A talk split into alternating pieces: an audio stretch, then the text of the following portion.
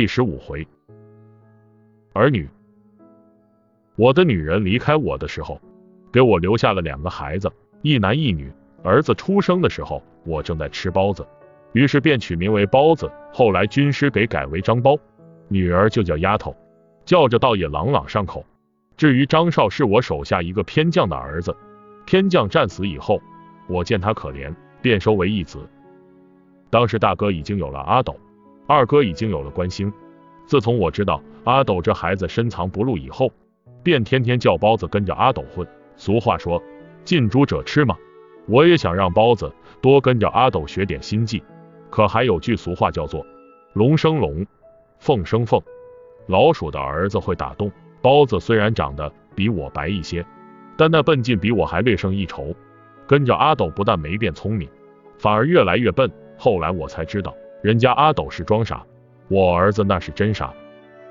有一天傍晚，包子从外面回来，坐在门槛上，双手托着下巴，望着天空发呆。我见状很奇怪，就问他在干什么。他说在看日出。我吓了一跳，就听他继续说：“你不是让我跟阿斗哥学习吗？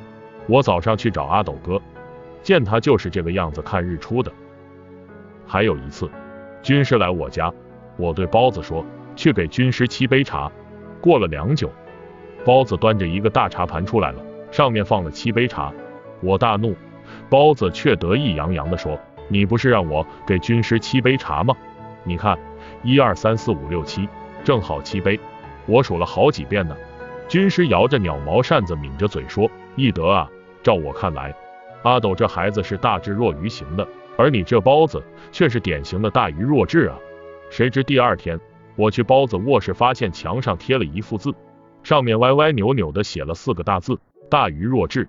落款：张包手黑。看着那个包字，我突然明白了军师的意思，包不就是草包吗？眼瞅着儿子试完了，我便把心思放在了女儿身上。别看我长成这样，可我那丫头却一点都不像我。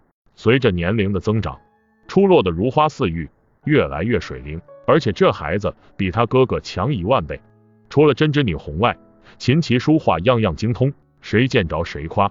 魏延那次跟我说，看不出你这黑炭头生儿子不行，生女儿倒挺拿手。有段时间包子每天回来都兴高采烈的，还经常带回些小东西，比如水果啊、点心啊、小扇子，说是阿斗哥给的。再后来我发现阿斗来我家的次数越来越多。而且俩人关上门一聊就是一上午，我心想这小子行啊，几天没留神，居然跟阿斗走的这么近了。可又过了一段时间，我发觉有点不对头。有一天，丫头从我身边低头走过，我突然发现有点异样，她的腰怎么那么粗？天呐！我恍然大悟。晚上我很郁闷，于是找子龙来喝酒，越喝越窝囊。哎，儿子不成器倒也罢了。那么好的女儿，却也被人搞大了肚子，我活得真失败。想着想着，眼圈变红了。子龙劝我说：“三哥，你别那么想。包子虽然不怎么聪明，可也不是没有优点啊。前阵子我看他耍了一会枪，有模有样的。至于丫头，早晚都是人家的。退一万步来说，你想让你女儿一辈子待在家里守着你啊？晚上躺在床上，看着银子般的月光。”透过窗子落在地上，一格一格的。我忽然想通了，人啊，怎么都是一辈子，健健康康、快快乐乐的就最好了。事情虽然没朝着最好的方向发展，但至少也没朝着最坏的方向发展吗？想到这里，我欣慰的睁大眼睛睡去。